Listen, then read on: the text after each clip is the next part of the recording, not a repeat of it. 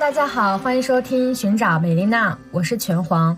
这期节目又是我的一期单口，讨论的主要话题就是上野千鹤子和北大三位女生的对话。如果你对以下的内容感兴趣，那就欢迎你继续收听。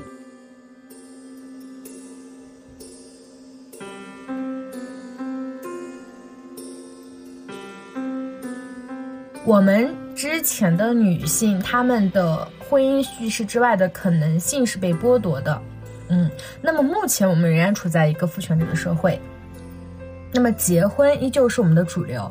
那么你如果想要不结婚的话，你是需要去反抗的，需要去斗争的。而我们今天所说的选择权，它的关键字是我，我的选择权，我想要什么。而我们今天所说的我想要的权利，它是权利，不是义务。而我们今天所说的利益，为自己好的这个利益，它是一个利己的东西，它不是一个利他的，啊，我们现在明确我们的我们所说的选择权是一个呃基于我，然后想要的权利以及一个利己的利益啊，我们选择权是基于这些板块去出发的。好，我们现在没有来到一个结婚就要被批判的社会。我们任何一个适婚的女性都有过被催婚的经历吧？我今年二十六岁，在我上大学的时候，嗯，身边的亲戚啊或者是什么，他们都会想要去给我相亲啊。包括我今年回家，因为我在家待了蛮长时间的，都有碰到过这种情况。那我觉得任何一个适婚的女性，她都被要求过要进入婚姻。其次呢，就是我以下的批判，并不是基于你结婚了这个事实条件，请注意，我们都深知我们这个体系呢，它是对女性的剥夺和长期的规训，导致我们很多女性在不自觉的去遵守这些东西。那我也深知，呃，尤其是我就是一个小地方的女性嘛，那我也深知。很多女性她是没有太多的选择权的。上野口中，她母亲那辈没有选择权的时代，在我们现在它依旧是存在的。为什么我们每次都要去讲女性主义是什么啊？确实，女性主义它这四个字，它在更大的范围比比起之前更大范围的进入了公共视野中。但是我们首先要明确，那女性主义是什么？那女性主义要做什么？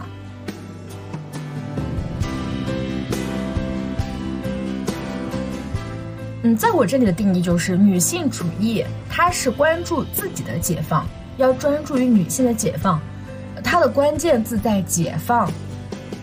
那么我们今天的以下的批判，并不是基于你结婚了这个事实条件，我批判的是你们用着女性主义的头衔，却没有做出一件利于自己解放、利于女性整体解放的事情。我批判的是你给自己带上了女性主义这个标签，却一点儿都没有作为女性的自觉。我批判的是你将自己充满男性思维的生活去定义为女性主义。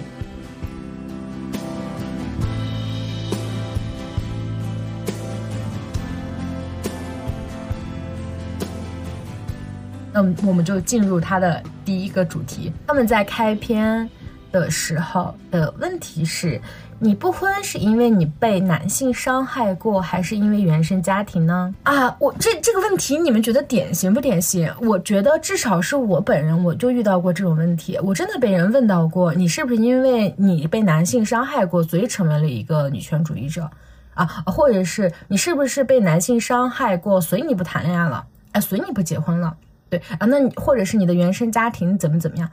我觉得这种话、这种问题，它看似很好笑，但是它其中折射了一个非常可笑的逻辑。嗯，能够提出来这个问题的他们三位呢，他们的发问反映出，呃，首先就是，嗯，他们并不认可女性主义，它就是要反婚的，哦，而且他在开篇对上野千鹤子的介绍，他说未婚未育。你，你上野千鹤子是未婚未育吗？她都七十五岁了，你还给她说个未婚未育？人是不婚不育，好吧？哪怕这在女性主义内部，它其实是一个基本的共识，因为婚姻制度是现代现存的奴隶制度。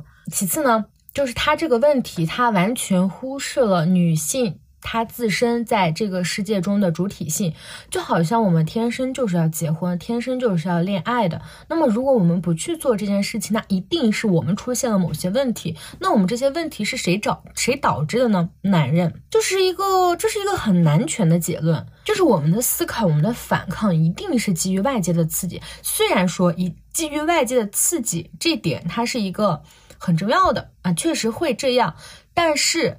它更多的难道不是因为我们内心意识到了这一点，然后呢，我们的反抗吗？他们这种问法就好像我成为一个女性主义者是因为我被男人伤害了啊，那我如果说我没有被男人伤害过，我就不会成为一个女性主义者吗？那么就是也体现了他们没有这个作为女性的一个自觉性，他们体察不到这个问题，它其实就已经是一个非常具有男权导向的问题，就像他们察觉不到他们标识的未婚未育其中的语言陷阱，他们没，他们我觉得他们丧失了一个身为女性的去面对在这个男权社会中的那种不舒适、不舒服的感觉，他们好像没有。就是他好像就是否认了女性她自己在这个觉醒过程中中的一个自我驱动力，以及他后面的讨论中也问了，那么我今天学习了女性主义者是不是就不会受到伤害了？哦，他们真的好在乎受到伤害这件事情。那么我觉得这个问题其实和我之前分享的那篇《成为女性主义者有什么用》中的解读非常相似，就是女性主义到底在他们的眼里是一个什么东西？就是他是你们筛选男人的工具吗？还是你们治疗情商的灵丹妙药？还是你们进行纳入式的背书？是你们夫妻间的调情工调情手段吗？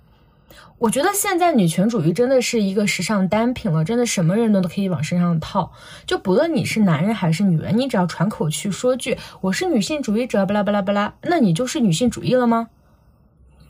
我其实特别特别想用一种非常包容的心态去看待出现的各类的女性主义的个体样态，但是我觉得任何一种女性主义，它的最终目的一定是进行自我解放。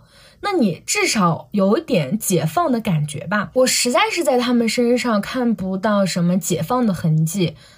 我完全完全看不到他们是如何体现了他们的解放，以及如何展现了他们在追求自由的阶段。我不知道，嗯，而且他的问题是学习了女性主义，我不我不知道这个感受对不对啊？但是我个人是感觉，呃，女性主义是很难学习的。就是如果说你是一个嗯没有办法去拥有女性自觉的人，就你的思维逻辑和你的。整个血、整个肉全部都是很男权逻辑那一套的话，你其实看再多的女权书籍，你没有办法去体察很多东西的。你很很容易变成上野口中的那种原教旨主义，因为你是把它当成一个套子，然后看自己合不合适，然后往里安的。但是我觉得。我的女权女权主义之路，其实和上野所说的那种路径是非常相似的。是我在成长过程中察觉到了非常多的不舒适、不合适，我察觉到了我受到的规训，而后我发现了女权主义这个学说，而后我才意识到，原来那些不舒适不是我的个人原因，原来这种东西它叫女权主义，所以我觉醒了。那我觉得，学习女权主义，它只有在一种可能性下是可以的吧？就是如果说，呃，你现在带着女权主义的视角，你去看前辈们的书，这样的话，我觉得是是一种学习的过程。而且，女权主义它是一种流动的感觉，你不可能，呃，一直都处在。那个样态上，你是会不断前进的。那你前进的方式，有可能是通过女权书籍，那也有可能是你生活中遇到的各种事情。对我觉得没有办法感知自己的女本位的视角，没有办法去带着女本位的视角去审视自己的生活的话，真的很难去学习女性主义。正是因为你一点没学到，所以你才能够问出来这个问题。你一点没学到，所以你才能够问出：啊，我学习了女性主义之后，我可以再也不受到任何伤害吗？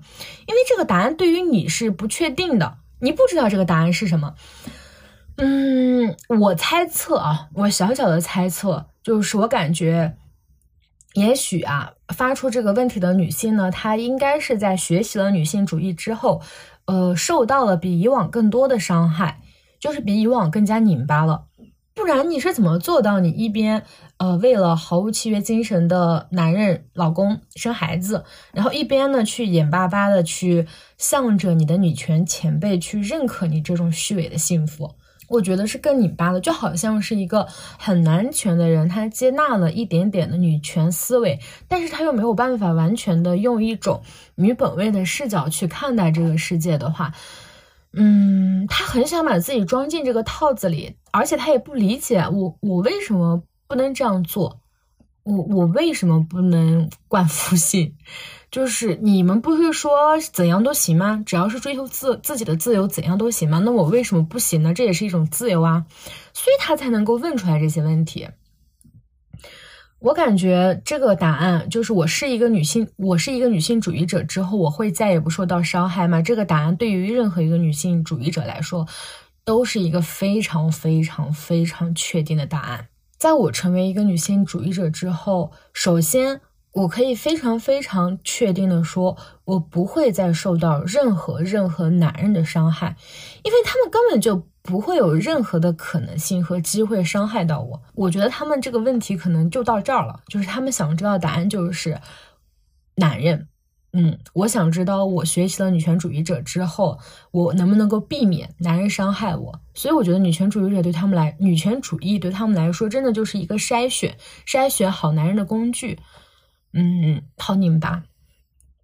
那对于我而言的话，嗯。在避免男性伤害这一块是非常确定的，但是这个答案，嗯，在我成为女权主义者之后，我会对于整个的事件的敏感度会上升，就是任何事件、任何任何事件的敏感度都会上升。呃，比如说以前我觉得很多很正常的事件，我现在才意识到它不正常，我后知后觉才意识到，原来这些事件中都包含着对女性的伤害。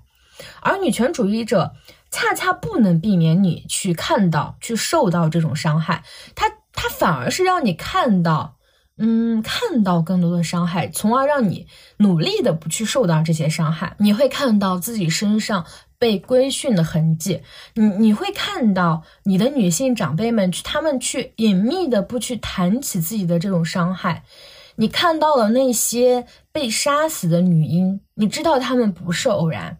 然后你看到了性骚扰，你看到了招聘中的仅限男性，你也看到了面试中需要大早上起来提前化妆的女性们和可以不起来的男性，你看到了被家暴的妈妈带着自己的孩子流落街头，你也看到了被称作先生的伟大女性们。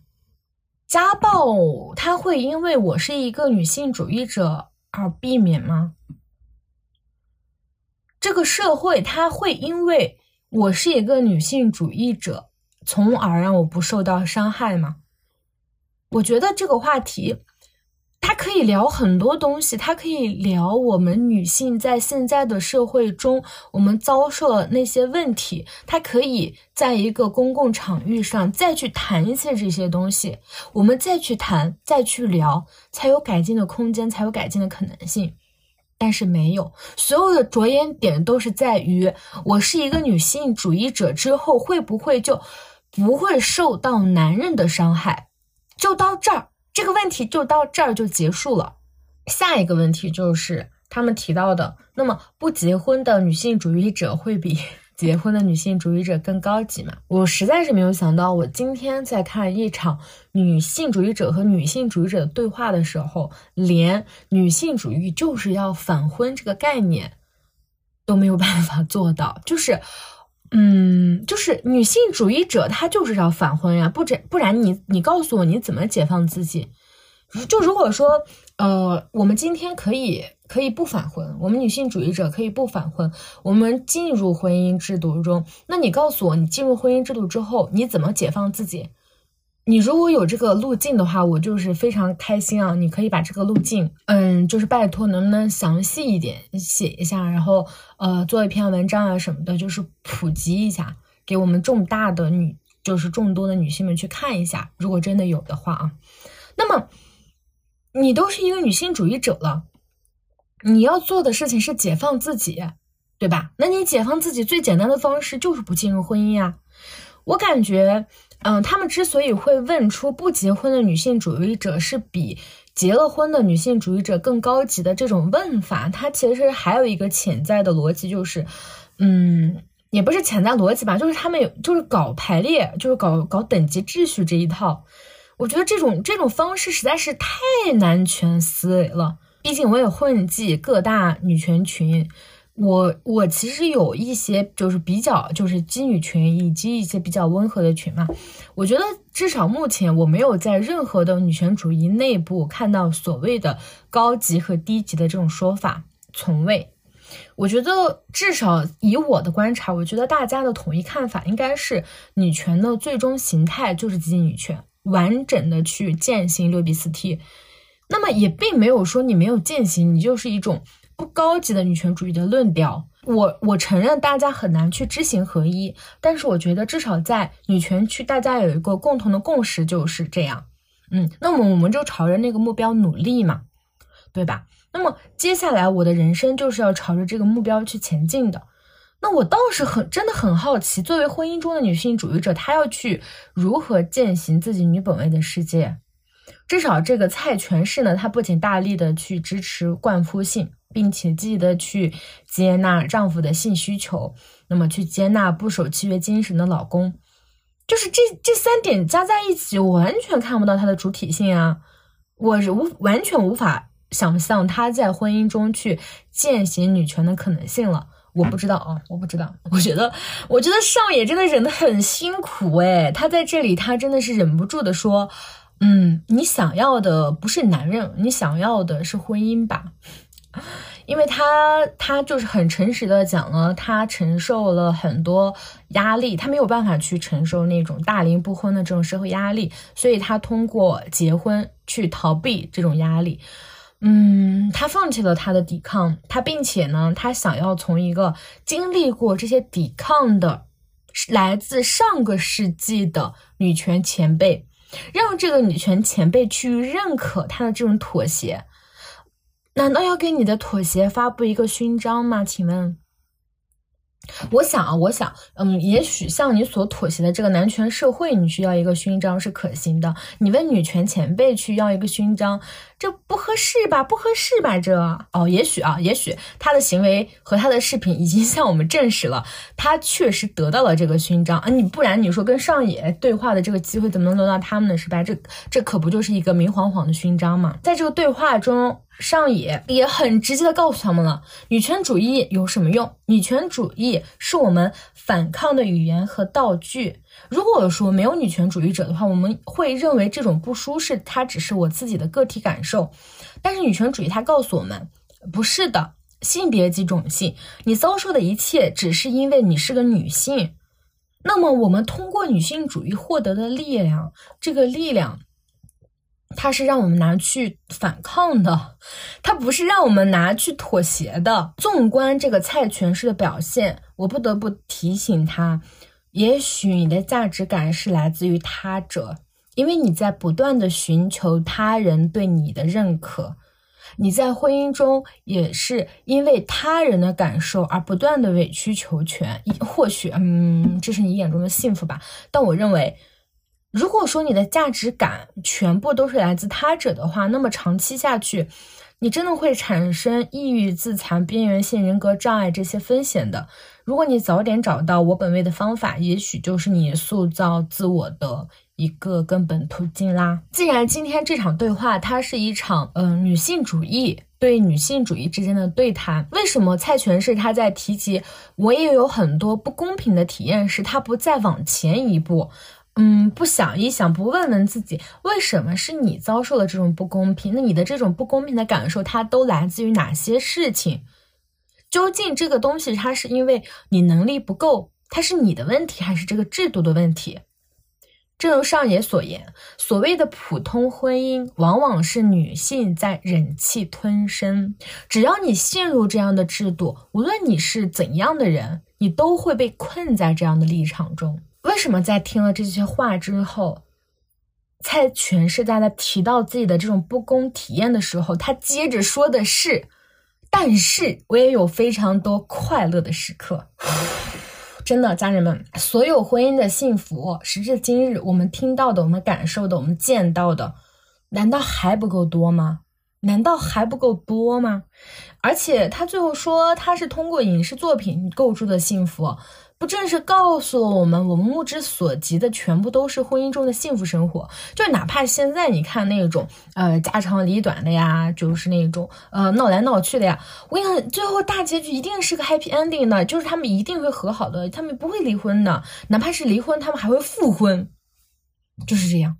我们拥有的选项不是，我要是个女权主义者，我要求我必须要有进入婚姻中的自由，而是不进入婚姻中的自由，不是吗？大姐，你没有的只是你二十二岁之前不要进婚姻，那会儿你还不够格。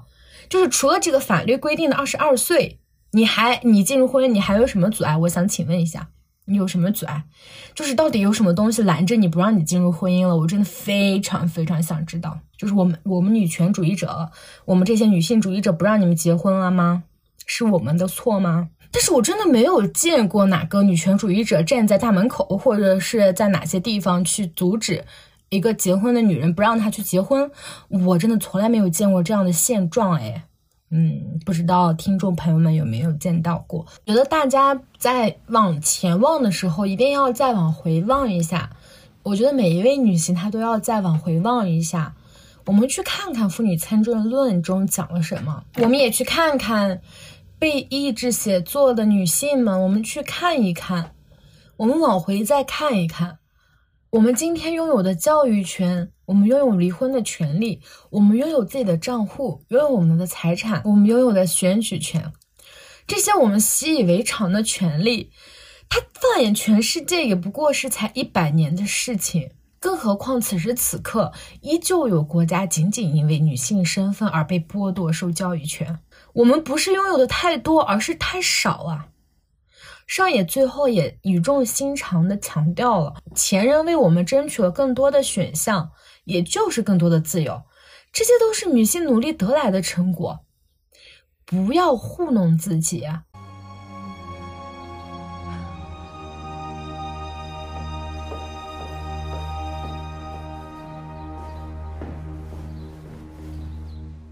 And reason said to her, Silence. What do you hear? And she said, I hear the sound of feet.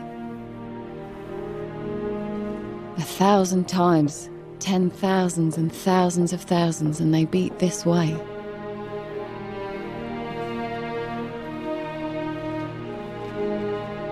They are the feet of those that shall follow you.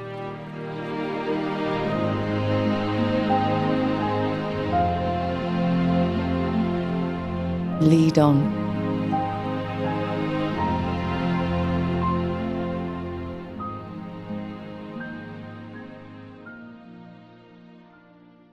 我觉得上野他提到我们这一代和他们不同，他们在年轻的时候没有女性主义的概念，是先有行动后有的主义。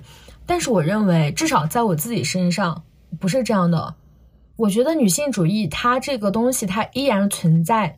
非常巨大的信息茧房。我们的网络一直很发达，我也是常年在微博上各种发言的人啊。但是我也只不过是从去年才开始完整的接受、在接纳、吸纳了女权主义，对不对？这说明女权主义它就是存在巨大的信息茧房，依然有大量的年轻女性她并不知道什么是女性主义，什么是女权。甚至我认为，今天对话的三位，他们也并不清楚到底什么是女性主义。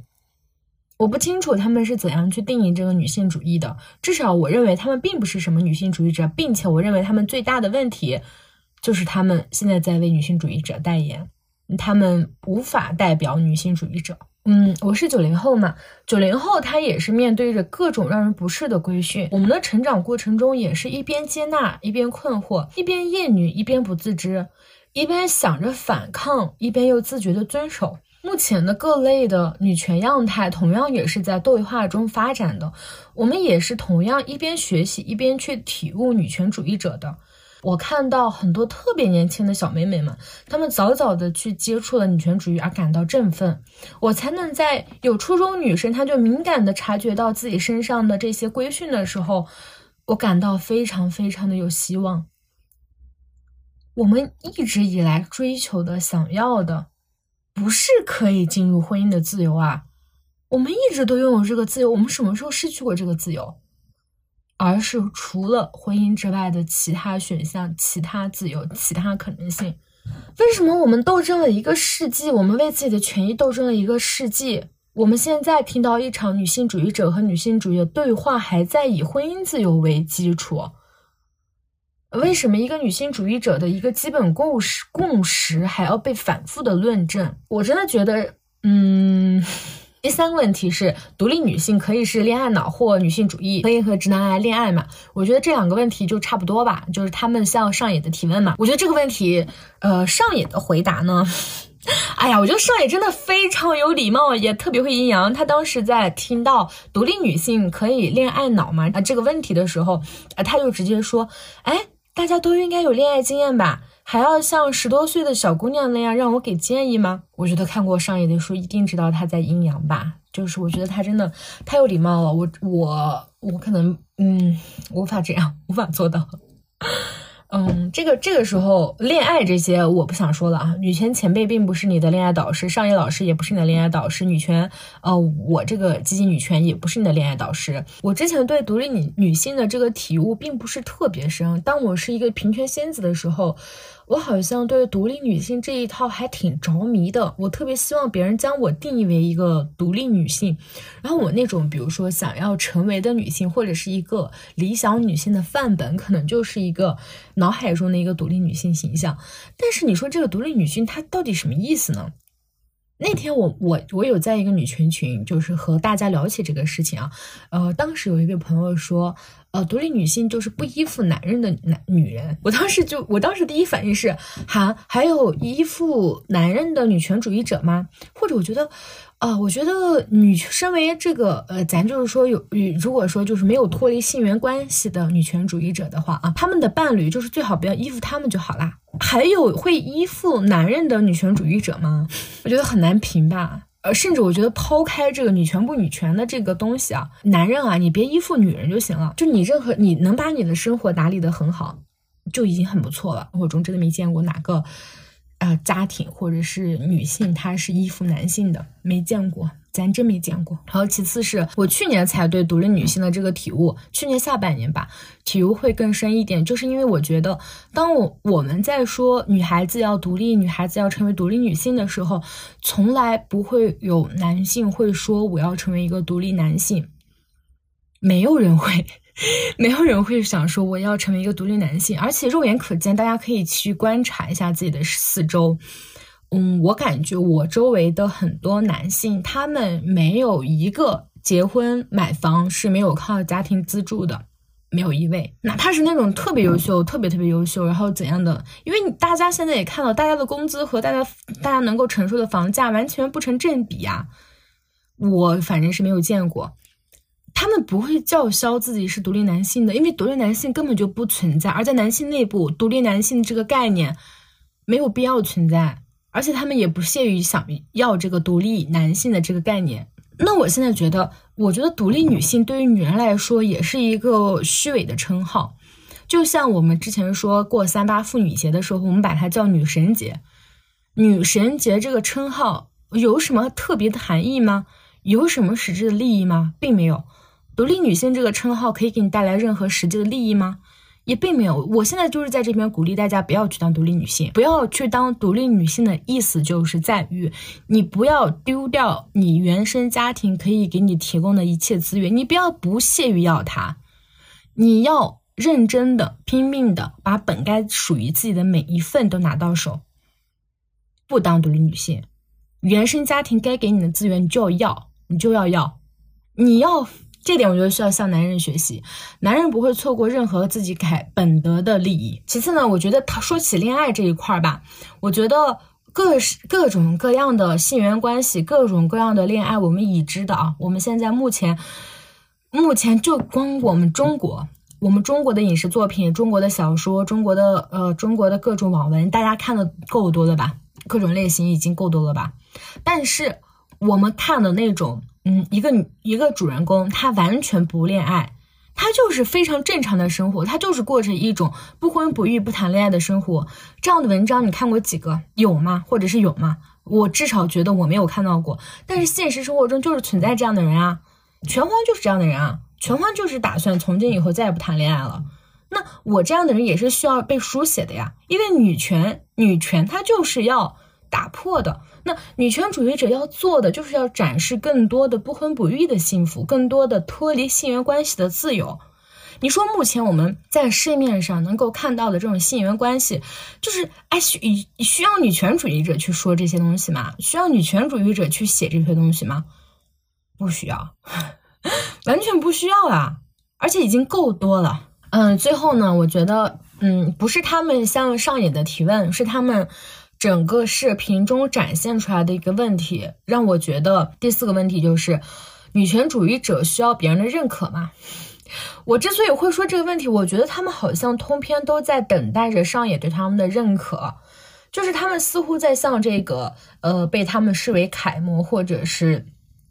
被大家被大家视为楷模的这样的一个女权前辈，去向她去追求一种认同感。其实我一开始也觉得挺离谱的，就是为什么他们进入婚姻中的女性，她们就是一定要在一个女权区得到一定，就是需要去得到这样的一个认可。因为我们当我们在说呃女权主义者不婚不育，当我们在说婚姻制度的各种问题的时候，我们并不是在否定某某人的婚姻，我们不会把某个人的婚姻拿出来说。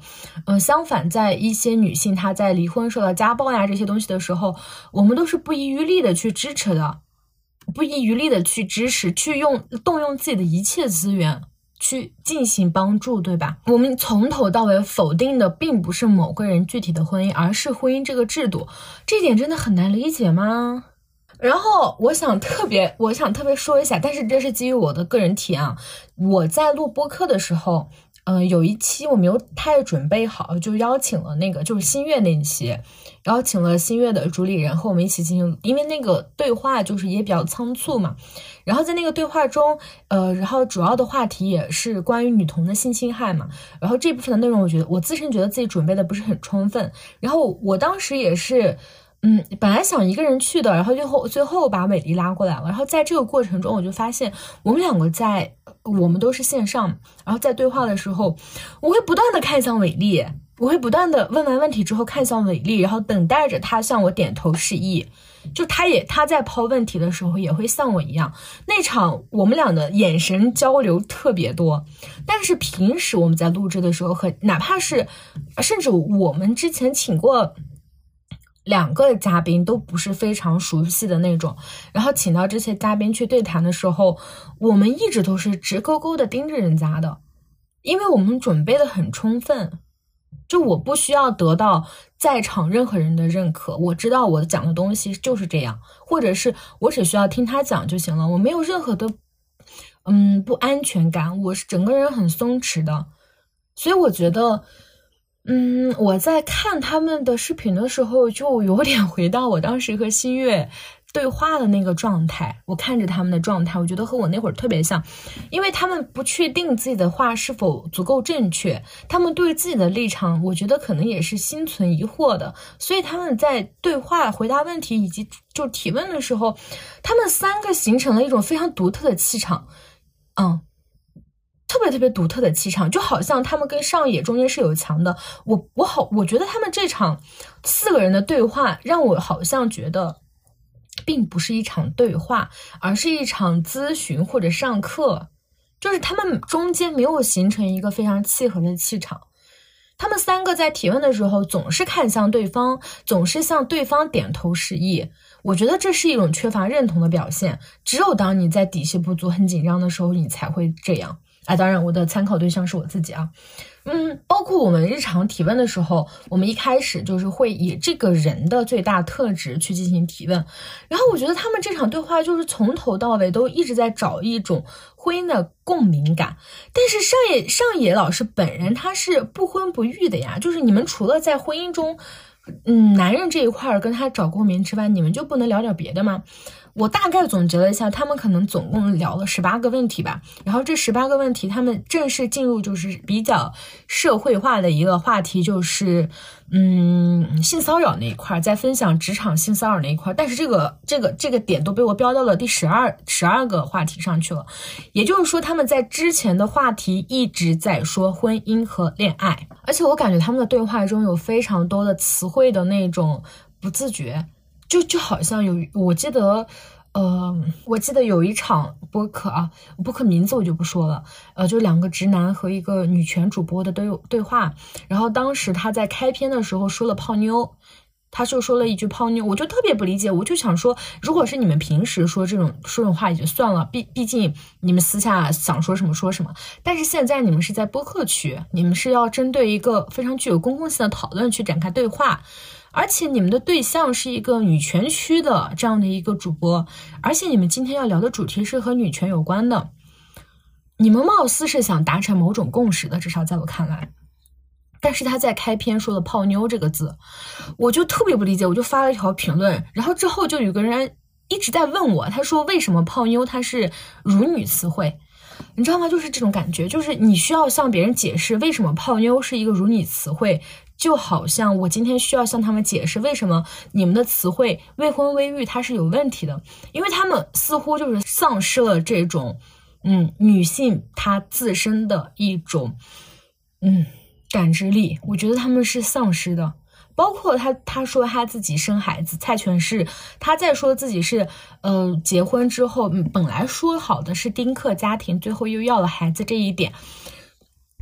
她为什么不能够去察觉到她丈夫的那种，嗯，首先很明显的违反了契约精神。我相信她在工作中，如果有一个人开头合同中写的很清楚，不要某某东西，然后在四年之后，这个合同续了四年之后，突然加上了某个某个东西，而且这个东西是需要你具有比较大的代价的，你会你会得不出他违反了契约精神这个结论。我觉得应该不会吧，他好歹也是个高管，对吧？嗯，但是他在这个关系中，他就得不出，完全得不出，所以我觉得他真的就是丧失了那种某部分的自觉性，而且她在她老公说我想要去购买性服务的时候，她毫无自觉，她察觉不出来购买性服务、购买性服务这几个字，它中中间的那种隐隐含的那种让人不舒服的感觉，她完全。没有意识到对方把性服务这个完全是看作一种，今天出去买个菜，他把那个服务看作是一个物件儿，看作是一种，这完全就是一个把女性客体化的表征，但是他察觉不到，嗯，可能真的是蠢吧，就算是他，他是一种男权上的聪明，女权上的蠢吧，嗯，我觉得只能这样解答了，不然你还能怎样去解答呢？我想说说我自己的感受吧，就是针对女权主义，它需要认可的这点，这个感觉，我觉得我我从小到大，嗯，我并不觉得我自己是一个非常非常，呃，不在乎别人别人看法的一个人，至少在我，呃，之前的二十四年的岁月里，我都是一个非常非常希望大家喜欢我的角色，我非常希望大家喜欢，而且我觉得，如果只要能让大家喜欢我做一些我自己不愿意做的事情，我都很开心。嗯，我在高中甚至是大学的时候，我可能就是那种，嗯，交际花你可以这样说。虽然交际花我觉得，嗯，也是一个有点那个啥被被污名化的这样的一个名词吧。我那会儿就是很交际花的一个角色，但是我之所以会交际花，就是因为我想让更多人喜欢我，我会为了这个喜欢去。藏起来自己一些特质的，就是表现的非常非常的友好，非常非常的包容，而且我甚至有一种要命的，嗯，喜欢帮助那种看起来很可怜的人。当然，这个可怜就是一种，比如说班里一些边缘化的人群人群啊，或者是被孤立的，就是感觉我希望自己当个大侠。最底层的原因是因为我想被他们喜欢。我觉得任何人都没有办法不喜欢一个拯救自己的人吧。对我很希望别人喜欢我，所以我觉得我一直一直是在缺乏别人认可的阶段。那为什么我现在我现在觉得我再也不需要任何人去认可我了呢？为什么呢？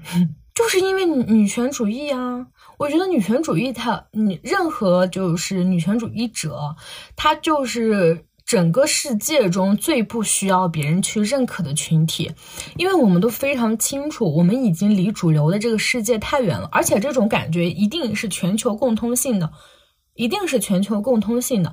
我们在女权主义者这条路上，我们走的每一步都得不到任何的认可和鼓励的。你得不到的，那么我们要有勇气去和我们受到的规训做斗争。我们要有勇气去撕开我们从小兴奋的那个浪漫爱，它背后这这种虚幻幸福的勇气。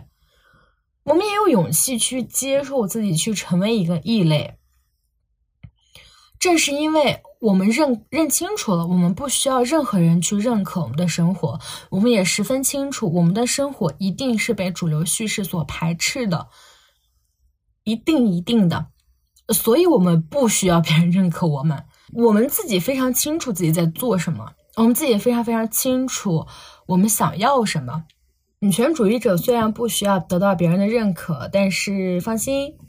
如果说你现在还处在一个有的时候不够完全的接纳自己，或者是还是希望别人认可的话，我觉得也没有关系。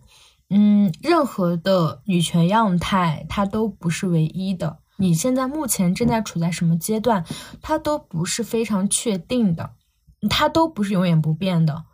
只要只要你坚定的去为自己的自由做斗争，你首先。先想清楚你的自由是什么？你的自由不是进入婚姻吧？进入婚姻不需要斗争吧？恋爱也不需要斗争吧？